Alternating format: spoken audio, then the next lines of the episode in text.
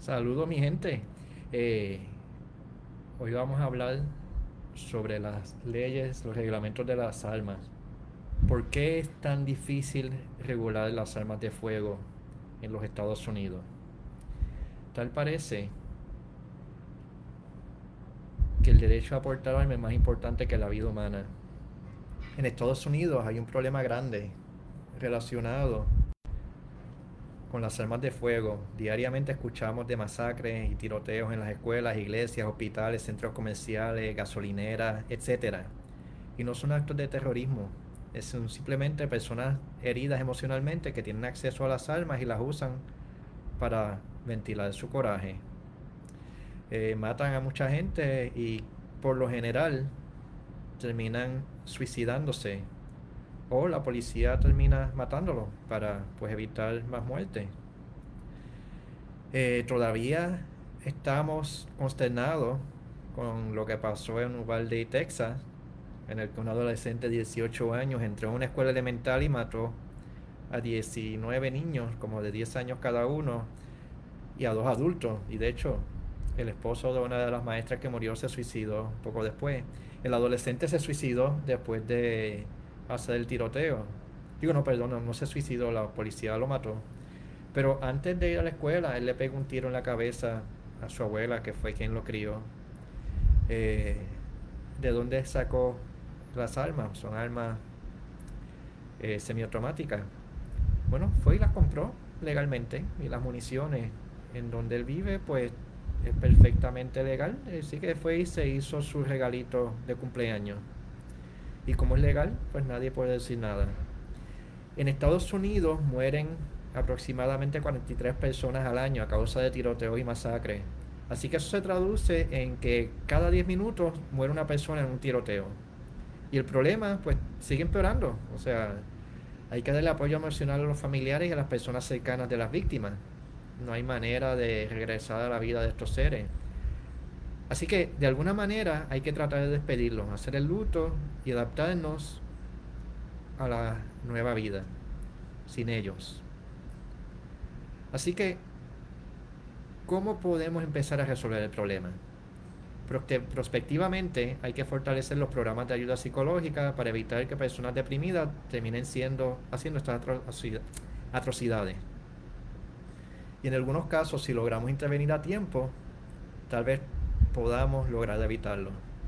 Pero aparte de eso, tenemos que buscar maneras de lograr que las armas de fuego le sigan llegando a las personas que no están capacitadas para manejarlas, que no sigan haciendo daño. A estas alturas, pues se caen las matas, necesitamos regular el uso de armas de fuego.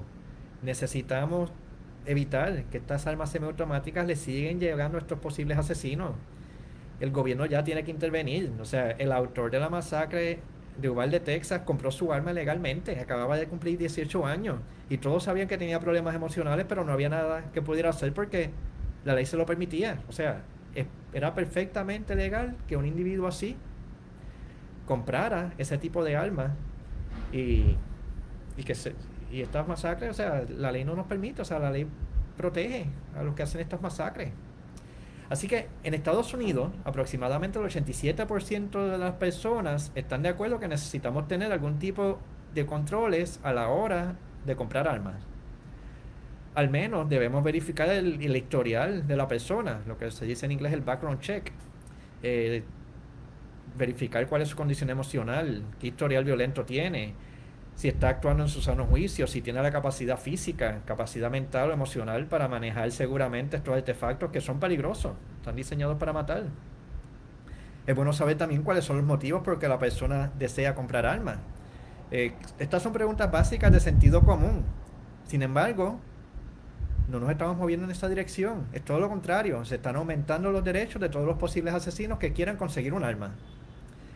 En el Congreso de los Estados Unidos, la mayoría de los congresistas conservadores, mayormente republicanos, han dejado saber que ellos no van a darle paso ni siquiera a la discusión, mucho menos van a dar, van a votar a favor de este tipo de medidas. El presidente lleva mucho tiempo tratando de crear un marco regulatorio, pero no lo permiten.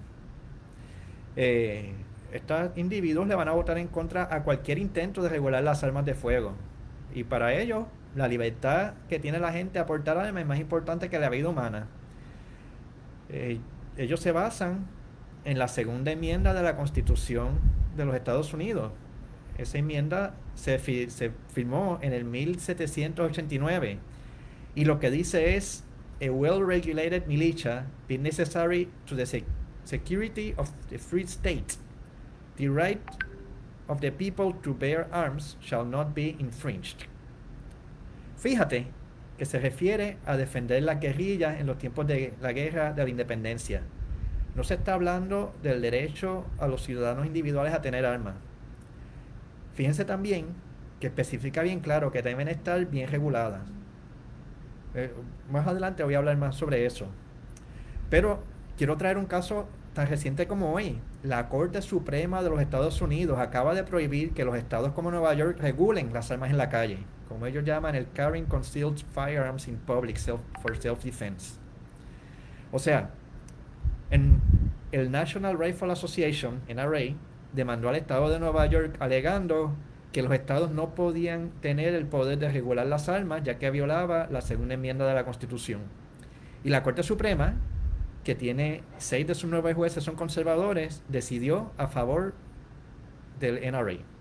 En otras palabras, el Congreso Federal de los Estados Unidos no tiene el interés de regular las armas de fuego, eso lo digo con un pequeño asterisco, mientras que la Corte Suprema Federal acaba de establecer que los estados no tienen la capacidad legal para fiscalizarlo.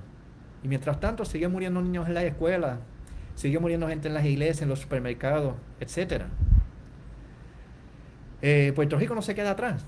Aquí también hay un movimiento para flexibilizar la ley de armas y está su gente en la legislatura. La ley de armas, gracias a Dios, estamos mejor que Estados Unidos, pero esa ley fue flexibilizada hace menos de dos años y ya la están flexibilizando de nuevo. El proyecto de la Cámara 575 busca eliminar los requisitos existentes para que nuestras leyes de armas sean más parecidas a las de los Estados Unidos.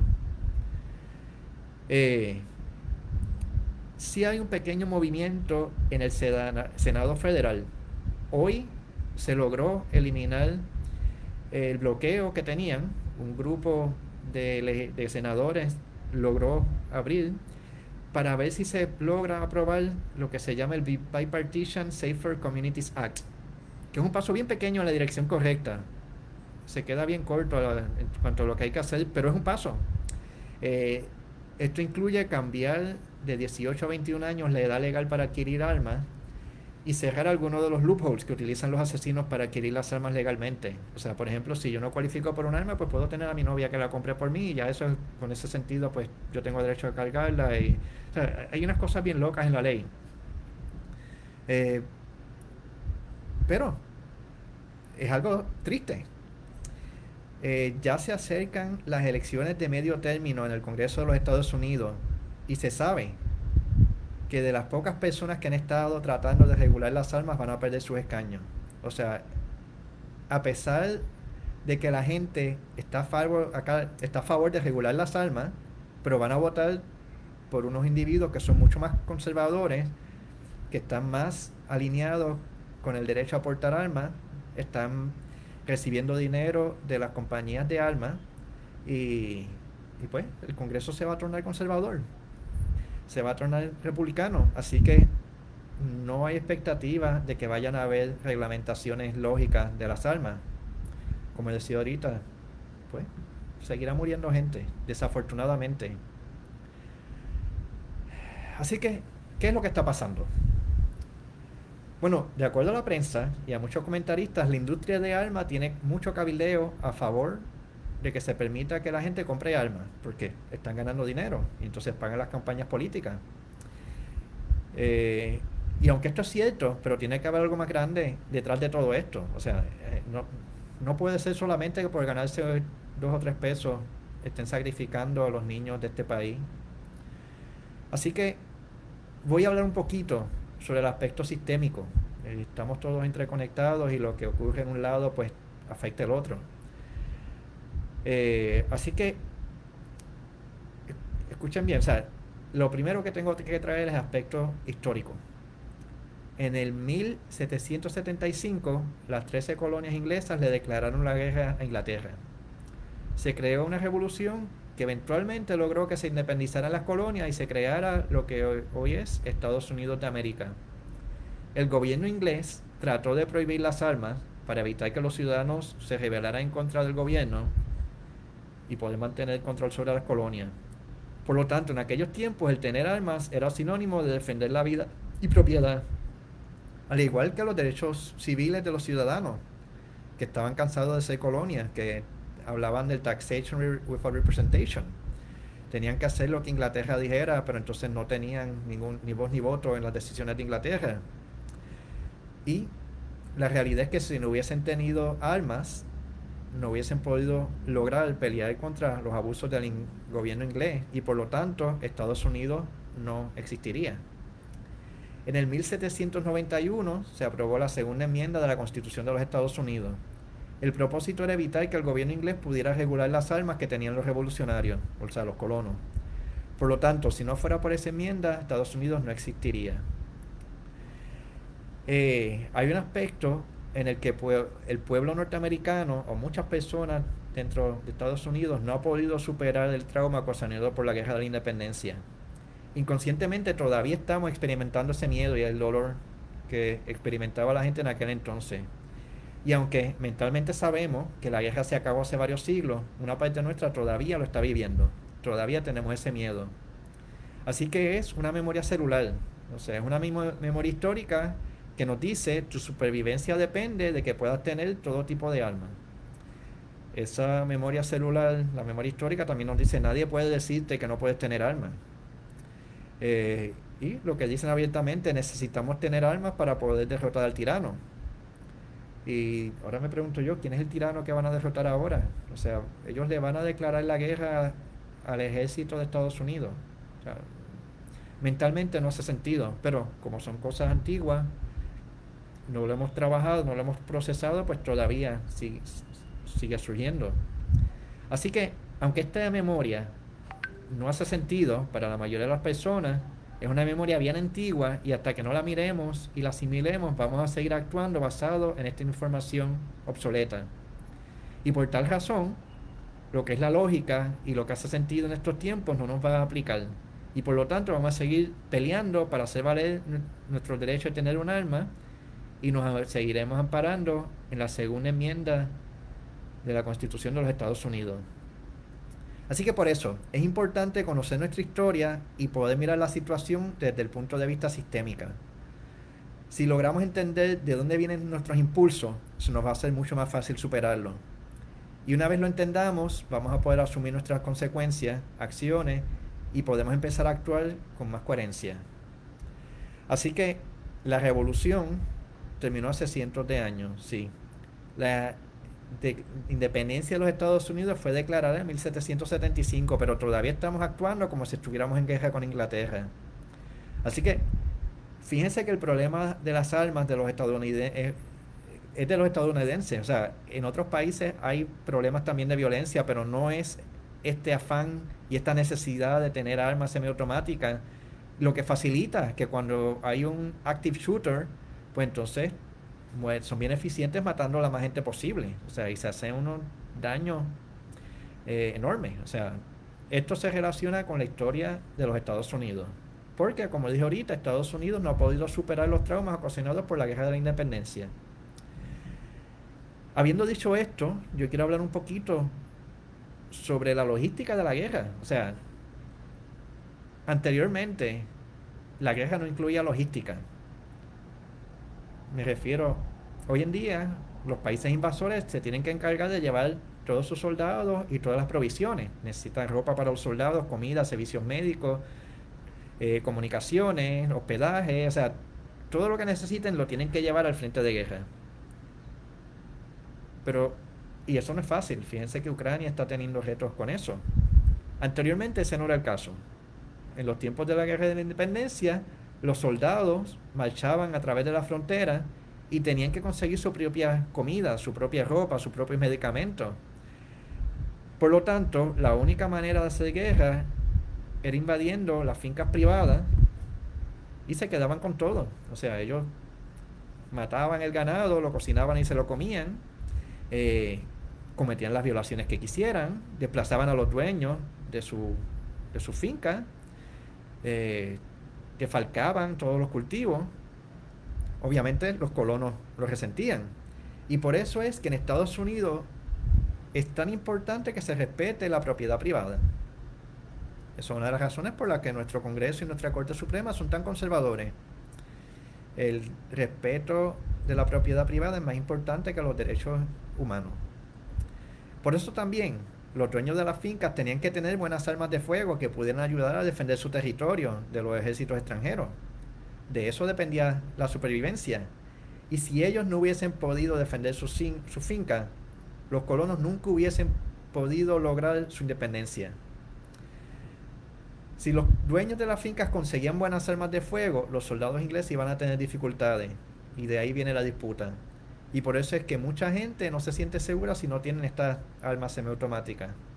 Porque tú necesitas tener armas más poderosas que tu oponente. Por eso también la rebeldía. De que no quieren que el gobierno tenga la capacidad de regular las armas. Y por eso es que no confían en las intenciones del gobierno. Y por eso el tema se torna tan traumático para los que tienen armas. Y tienen miedo a que venga el gobierno y se las quite. Eh, aparentemente no se ha podido superar ese trauma. Ahí sale la segunda enmienda. Y por eso se crea esa percepción en el inconsciente colectivo de que si se prohíben las armas se pone en peligro la seguridad de los individuos. Cuando se declara la independencia, empieza con la declaración de guerra de Inglaterra, ellos tienen que establecer que los ciudadanos tienen derecho a tener armas para evitar que el ejército, el ejército extranjero pueda invadir y arrebatar las propiedades de estas personas. Así es que entra este sentimiento de patriotismo. Si yo quiero proteger a mi patria, necesito tener armas. Ahí es donde llega el pensamiento absurdo de que tienen derecho a portar armas sin importar la vida de nuestros niños y de los adolescentes, las personas mayores y porque nadie está libre de esta situación. O sea, en Estados Unidos hay más armas que ciudadanos. O sea, esto es inconcebible. Además está recalcar que esto es desproporcionado e innecesario. Este es uno de los países más seguros en el mundo. Los cuerpos policíacos en Estados Unidos son fuertes y son dominantes.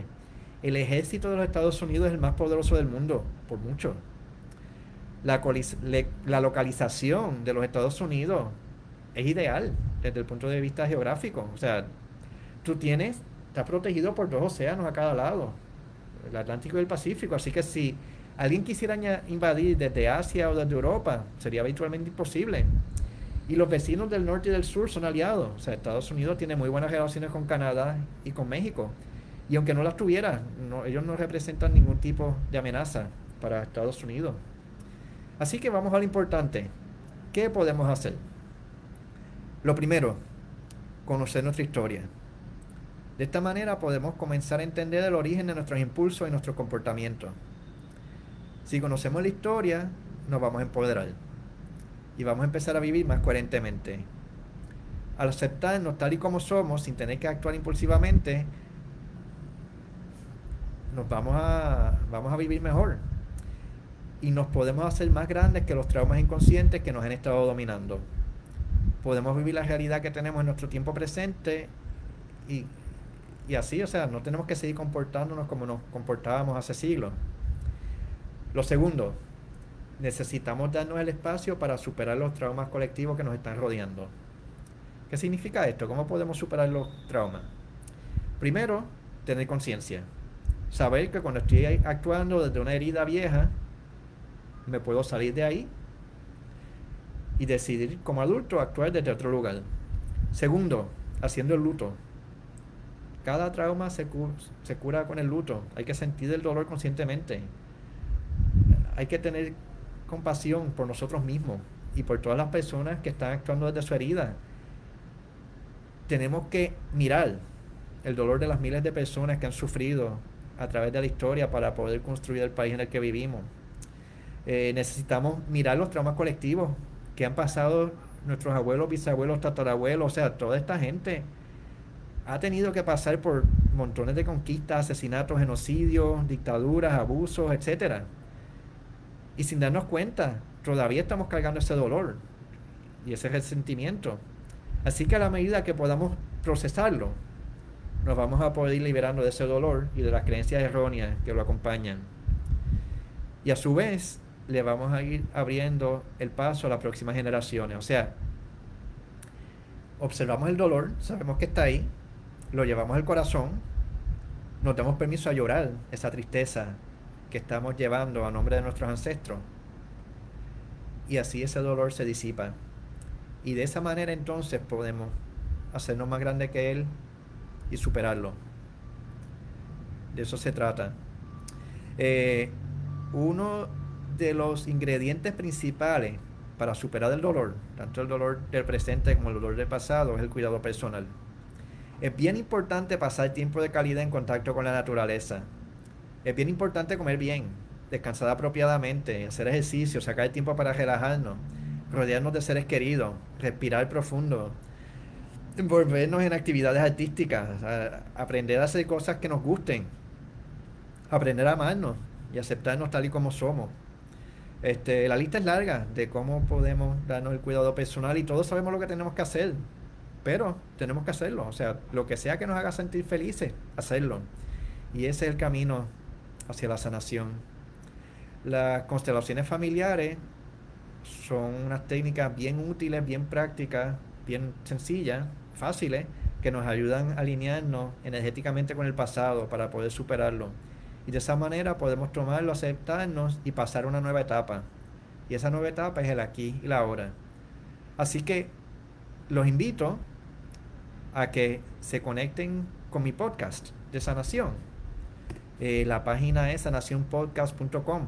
Ahí voy a estar compartiendo mucha información que va a ser útil para entender cómo superar estos sistemas obsoletos de creencias y estos traumas viejos que nos han hecho tanto daño en la vida y cómo podemos pasar a vivir una vida mucho más feliz. Eh, muchísimas gracias por escucharme. Si les gusta esto y lo encuentran interesante, compártanlo. Eh, y compartan la dirección del podcast, sanacionpodcast.com. Saludos.